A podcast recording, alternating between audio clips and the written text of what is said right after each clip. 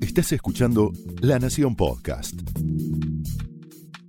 A continuación, el análisis político de Carlos Pañi en Odisea Argentina.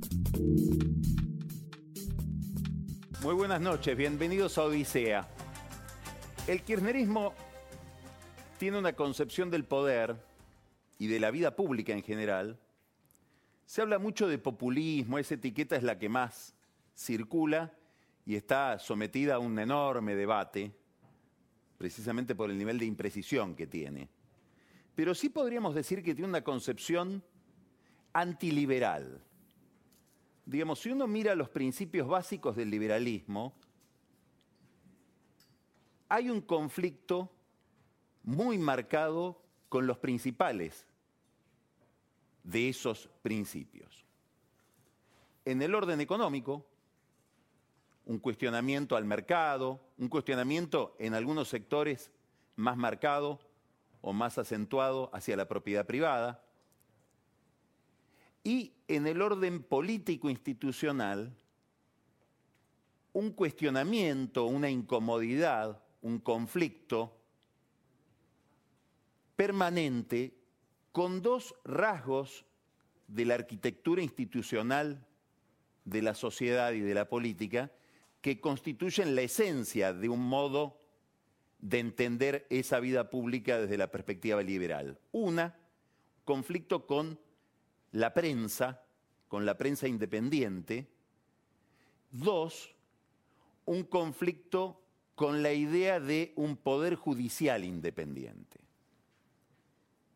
Este segundo aspecto, que tiene por supuesto toda una carga ideológica, la idea que en realidad esa independencia del Poder Judicial no es tal y que la organización jurídica del Estado en realidad responde secretamente al interés de la clase dominante o de los sectores más poderosos, esa idea está muy, muy expresada en el comportamiento permanente de Cristina Kirchner. ¿Y en qué se manifiesta? En la obsesión por reformar la justicia una y otra vez. Y esto se proyecta para una mirada externa del país, para quien lo mira a la distancia, como algo raro. Un país que vive modificando instituciones y reglas que en otras sociedades cambian muy de vez en cuando.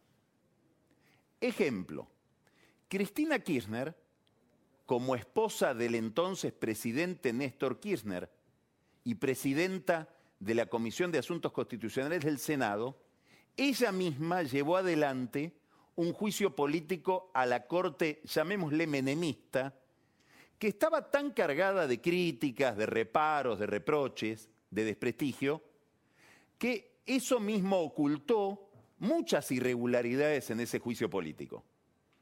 Por ejemplo, haber removido a algunos jueces por el contenido de sus sentencias. Después, la misma Cristina Kirchner, todavía senadora, propuso achicar el número de miembros de la Corte, de nueve a cinco. Dijo, no vamos a cubrir las vacantes que se vayan produciendo y lo vamos a dejar en cinco. Después modificó el Consejo de la Magistratura, no una, dos veces. Es decir, no quedó ni conforme con su propia reforma. La última reforma está en la Corte, con un pedido de inconstitucionalidad. La Corte no se expide.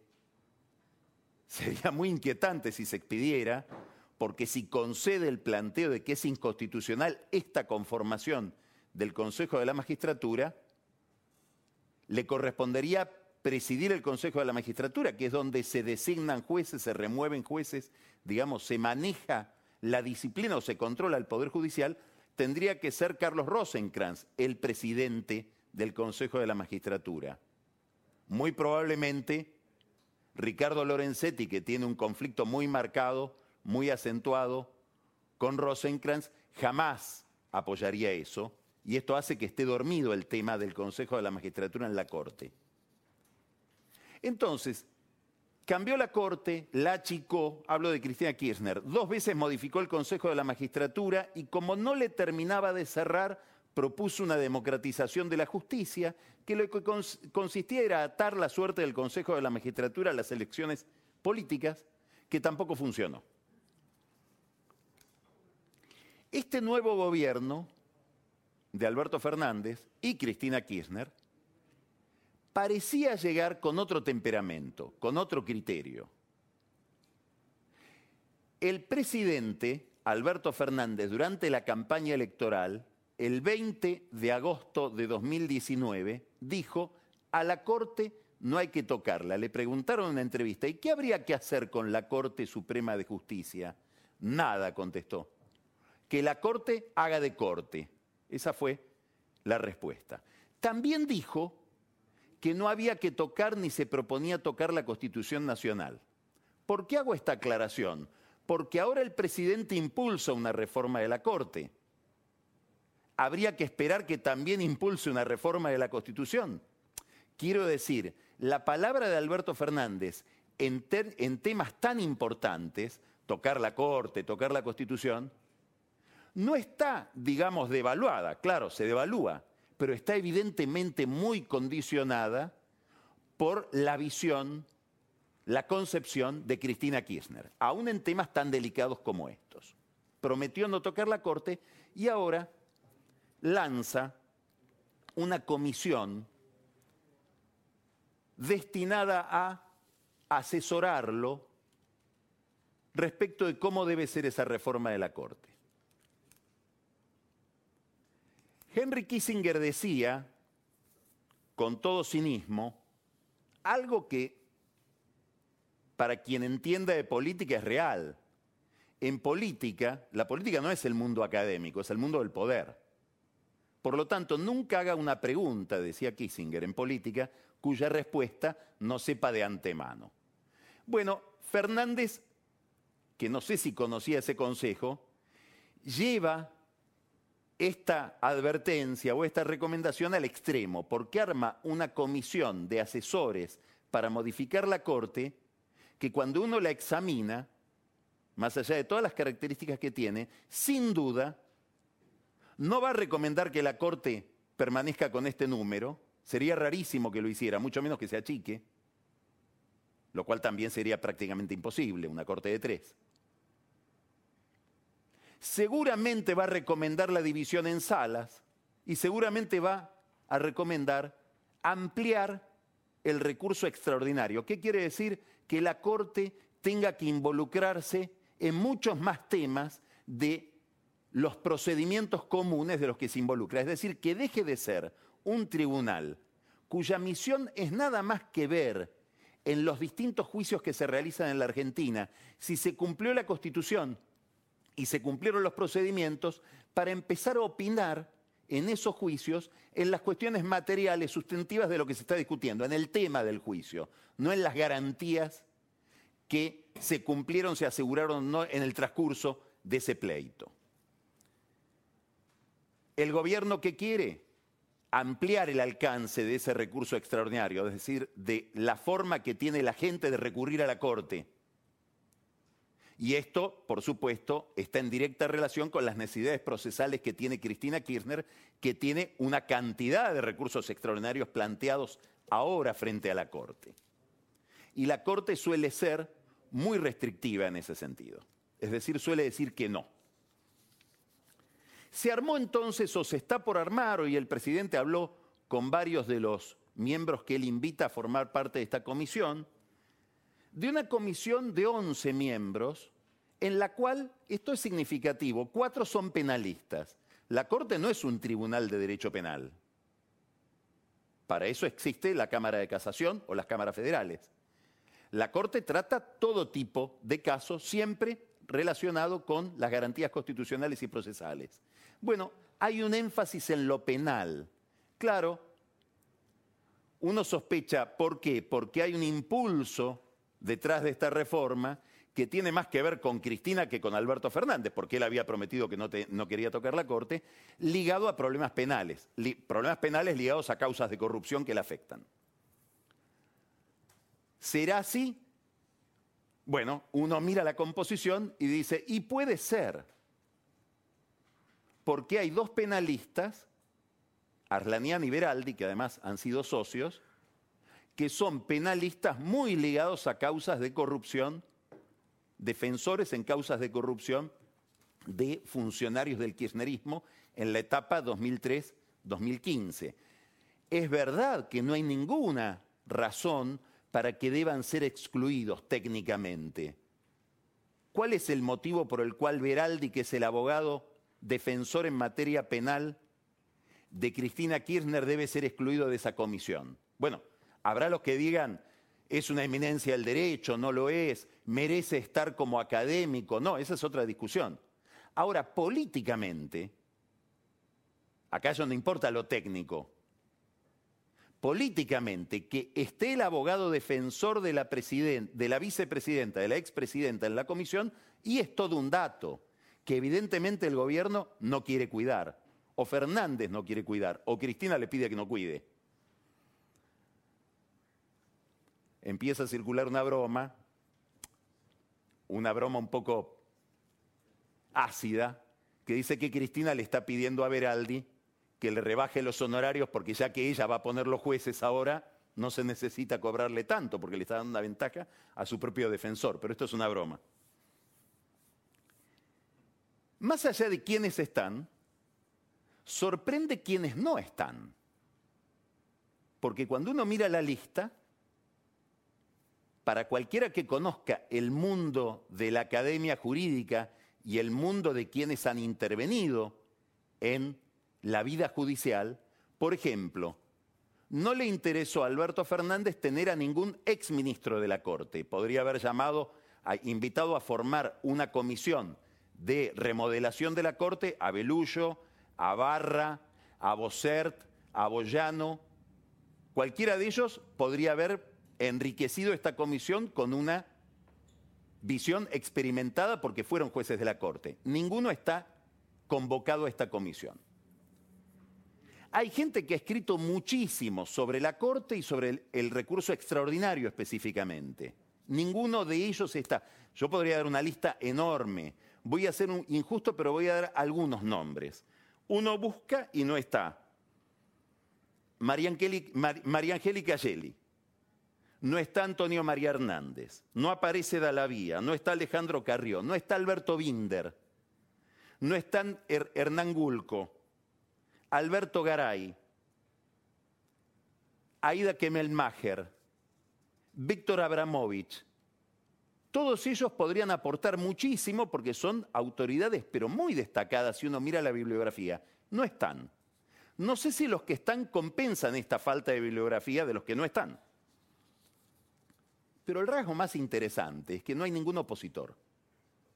Es decir, esta es una reforma de la Corte que se hace con gente ligada al oficialismo o que está en las inmediaciones del oficialismo, pero no se ha convocado oficialmente a la oposición a que aporte saber técnico a esta comisión.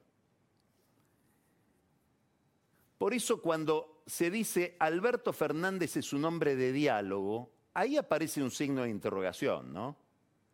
Él dice, yo dialogo con la oposición. Diálogo con el gobernador de Jujuy, con el, intendente o con el jefe de gobierno de la ciudad de Buenos Aires, con el gobernador de Corrientes y con el gobernador de Mendoza. Toda gente que depende de que yo reparta la plata de la emisión monetaria. Con el resto de la oposición dialoga menos o casi no dialoga. Arma una comisión que le devuelve la pregunta que ya, contestada de antemano la pregunta que él formuló. ¿Es diálogo o es una ficción de diálogo? Vamos a ver si hay que levantar o no la cuarentena. Llamo a infectólogos. ¿Qué me van a decir los infectólogos que prestan un juramento hipocrático de que la gente no debe morir? Y me van a decir cuarentena toda la vida, salvo que yo matice esa opinión con la opinión de otras disciplinas. Entonces hay como una especie de montaje de diálogo un poco cínico, por lo menos cínico. ¿Por qué esto es importante? Es importante desde el punto de vista de la cultura política, es importante desde el punto de vista de lo que el gobierno ofrece o dice ofrecer, pero es importante desde el punto de vista operativo. ¿Por qué? Porque para designar nuevos miembros de la Corte igual que para designar al Procurador General de la Nación, que es el jefe de los fiscales, cargo muy importante y más importante en adelante si es que el gobierno va al sistema acusatorio penal que pone toda la carga del juicio en el fiscal, bueno, el gobierno quiere que sea el doctor Daniel Rafecas, el Procurador General de la Nación, se necesitan dos tercios del Senado. Y Cristina Kirchner, probablemente cometiendo una torpeza política, puso a consideración un tema de procedimiento en el Senado para tratar un tema que no estaba en agenda y demostró que no tiene los dos tercios del Senado. Eso ya lo sabemos. Por lo tanto, se puede remodelar 20 veces en los papeles la Corte, pero cuando haya que designar a los nuevos miembros, va a hacer falta un acuerdo político. Esto probablemente lo esté viendo un inspirador de esta reforma, que viene hablando hace mucho tiempo de que hay que armar, otra Corte y dividirla en salas, que es otro ex ministro de la Corte que tampoco fue convocado, que es Eugenio Zaffaroni, que podría participar de esta reforma. Y Zaffaroni propone una corte de 19 miembros. Bueno, una corte de 19 miembros, políticamente, le permitiría al gobierno un gran acuerdo con la oposición, donde se reparten la corte. Esto queda muy feo decirlo así, pero políticamente es lo que suele suceder. Es muy difícil obtener una nueva corte sin un reparto político o un acuerdo político, porque eso es lo que pide la Constitución al pedir dos tercios, dos tercios en la designación de los jueces. ¿Qué dificultades tendría este acuerdo político? Esto lo está analizando alguna gente hoy en la política. Una persona, básicamente, Elisa Carrió. Es muy probable que si el gobierno invita a la gente más afín que tiene la oposición, empezando por los gobernadores que dependen del dinero del gobierno, con los que de estos temas habla habitualmente el presidente, pero sobre todo Guado de Pedro, el ministro del Interior. Es muy probable que si invita a la oposición, Carrió diga yo no participo. Es muy probable que Carrió ante reformas de esta dimensión quiera ir más allá y diga yo me voy de Juntos por el Cambio si se convalida una reforma judicial. De hecho, ella se opuso a que vaya la oposición a hablar en ese Zoom con el presidente que salió tan mal, llevados por masa. ¿Por qué? Porque decía, de esa reunión sale una reforma eh, judicial de la que yo no quiero participar. Ahora, quienes leen debajo del agua, o más aún, leen debajo del alquitrán, dicen, tal vez habría una forma de convencer a Carrió que es un acuerdo donde ella no intervenga en quienes van a sumarse a la nueva corte, sino pidiendo que con esos, dos tercios que se necesitan se renueva gente de la corte. ¿Y de qué estamos hablando? De Ricardo Lorenzetti. Carrió pondría la salida de Lorenzetti de la corte como una condición para un acuerdo político con el gobierno que remodele la Corte? Esa es una pregunta. Y es una pregunta interesante, porque la descalificación de Lorenzetti es probablemente el único tema en el que coincidan Elisa Carrió y Cristina Kirchner, que también tiene con el expresidente de la Corte Lorenzetti viejos conflictos. Sobre todo desde aquella foto en que Lorenzetti salió retratado con el juez Moro de Brasil y con el juez Bonadío, que en ese momento era el principal fiscal, verdugo, juez de la expresidenta. Quiere decir que es imposible pensar una reforma judicial que toque la Corte sin un acuerdo político. Debería ser imposible pensar toda la reforma judicial sin un acuerdo político. Pero Fernández, que es un hombre de diálogo, parece que no busca ese acuerdo político o que no puede buscarlo. Lo cierto es que hay otro aspecto de todo esto por el que nadie se está preguntando, al menos si uno mira el comentario público o el debate público sobre la reforma judicial. Habría una ampliación de Comodoro Pi. Se juntarían los tribunales federales penales de Comodoro Pi con los del fuero penal económico. 23 juzgados. Como cada juzgado tiene dos secretarías, la idea que empieza a circular es que habría una secretaría por juzgados, es decir, se pasaría a 46 juzgados. Y la Corte pasaría de tener cinco miembros a tener cuántos? ¿Nueve? ¿Quince? ¿Diecinueve?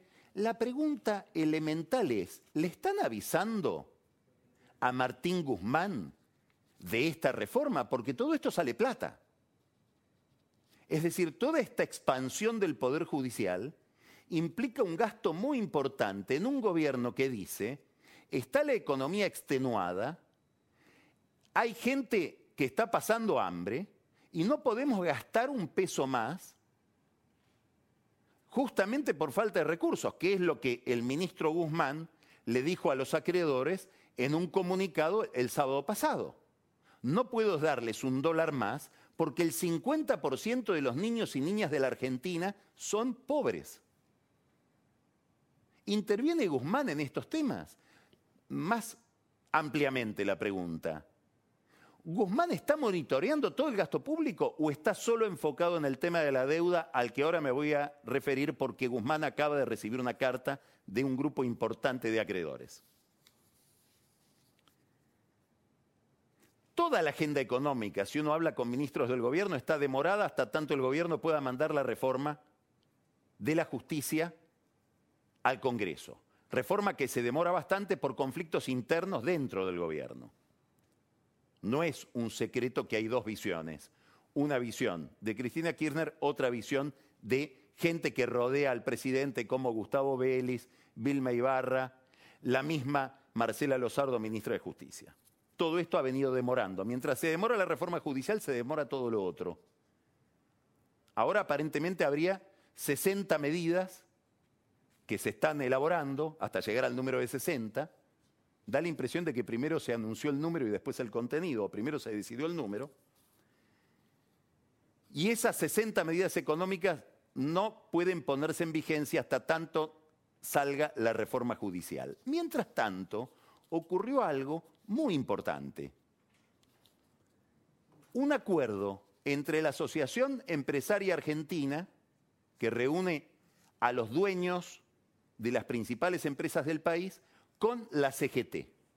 Y un acuerdo donde la cúpula del empresariado nacional, de grandes empresas, insisto, dueños, no representantes de dueños, firmó con la CGT un acuerdo en el cual se habla de defensa de las empresas privadas, se habla de mejorar la calidad del trabajo combatiendo el trabajo en negro, defendiendo el trabajo registrado, se habla de revisar la presión tributaria sin que eso afecte la salud de las cuentas públicas, se habla de exportar y se habla de arreglar el problema de la deuda.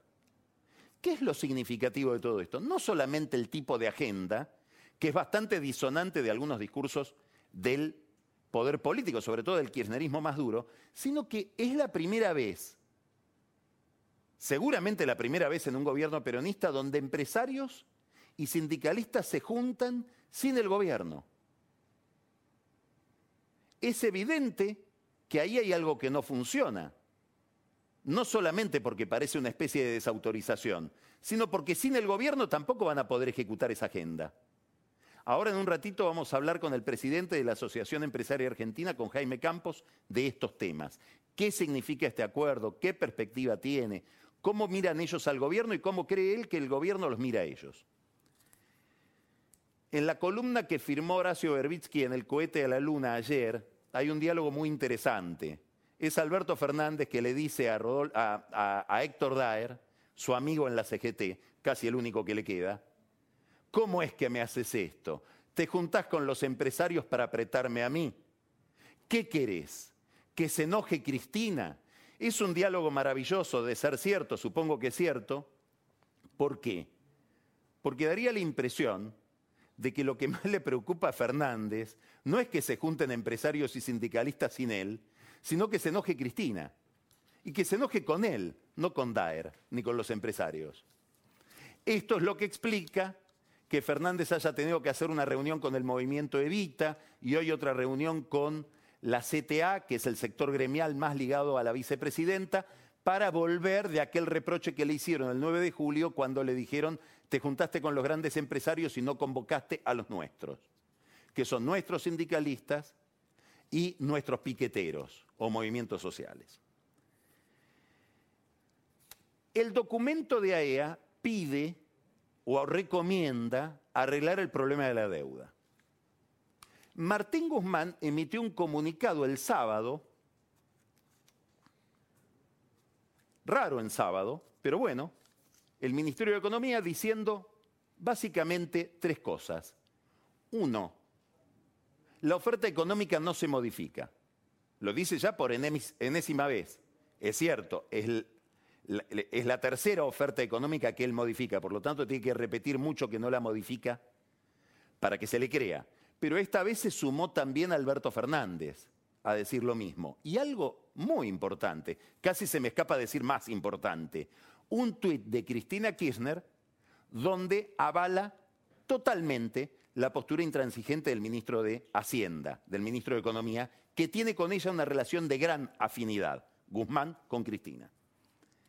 Quiere decir que ahí hay un planteo político muy firme del gobierno en no modificar su oferta económica, que el mismo Guzmán dice, para que hagan escarnio de él algunos economistas, no podemos ser más generosos de lo que ya fuimos. Es decir, habla de generosidad con los acreedores.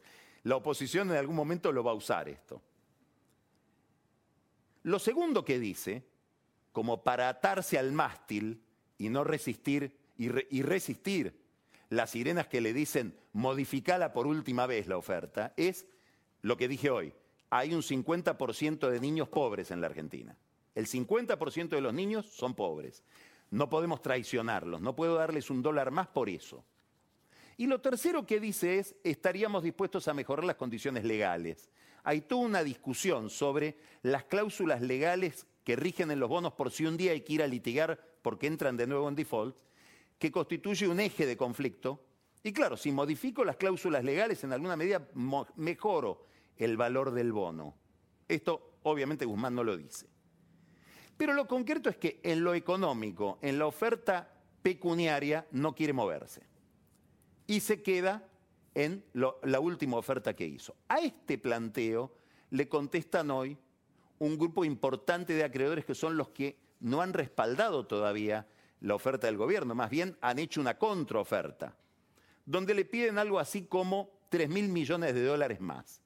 Fernández, eh, Fernández, sí, Fernández y Guzmán de la primera oferta a la última agregaron 15 mil millones de dólares. Por eso él dice no puedo ser más generoso. Le dicen sé un poquito más generoso, 3 mil millones de dólares más. Este comunicado, que lo emiten tres grupos, el grupo ad hoc, el grupo de bonos del canje y el grupo de acreedores, el comité de acreedores de la Argentina, le recuerda a Guzmán, y esta es la esencia del comunicado, de una carta que le debe haber llegado hace minutos al ministro, de los bonos del canje, que es una clase de los bonos que, está en discusión, 32% los tenemos nosotros. De los bonos globales, 36%. Ahora, además de los que firman, hay otros que no pueden firmar esta carta, siguen diciendo los acreedores, pero que están en la posición nuestra de no arreglar.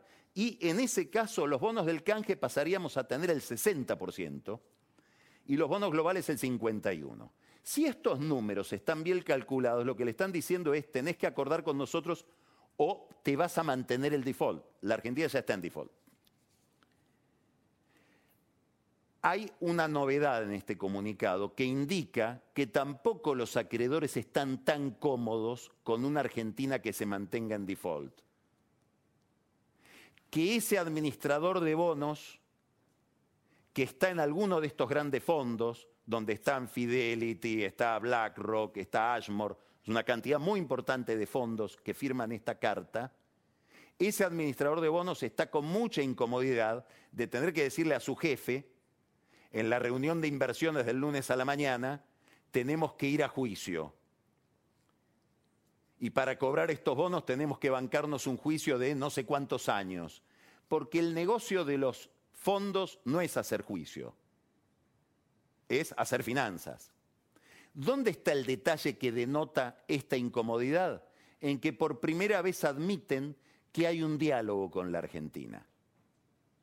Dicen que están comprometidos en un diálogo. Hasta ahora lo que venían diciendo es la Argentina no dialoga. Es un detalle importante porque todo esto se escribe pensando en un eventual juicio en New York. Por eso Guzmán insiste tanto en su buena fe, porque no quiere que lo acusen de mala fe. Digamos, es un, es un ajedrez complejo.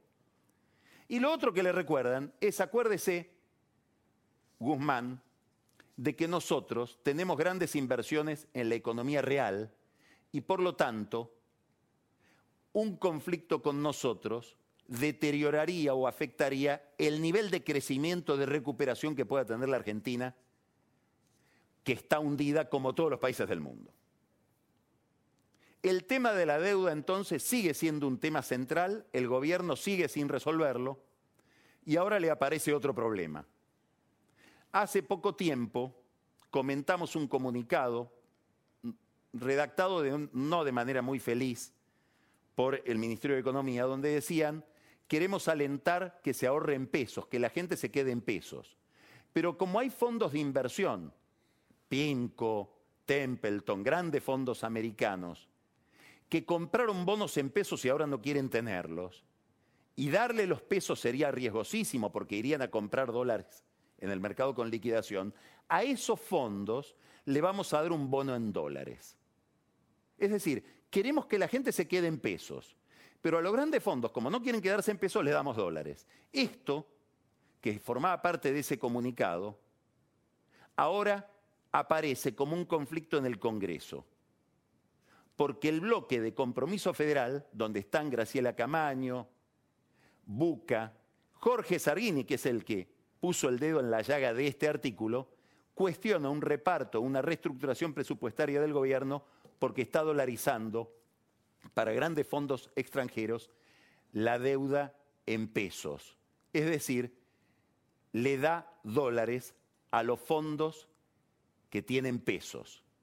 Cuando el argentino común, el ahorrista mediano o chico que tiene pesos, no puede casi ni comprar 200 dólares por mes. Esto fue el análisis político de Carlos Pañi en Odisea Argentina, un podcast exclusivo de La Nación. Escucha todos los programas de La Nación Podcast en www.lanacion.com.ar. Suscríbete para no perderte ningún episodio. Estamos en Spotify, Apple Podcast, Google Podcast y en tu reproductor de podcast favorito. Seguí escuchando La Nación Podcast.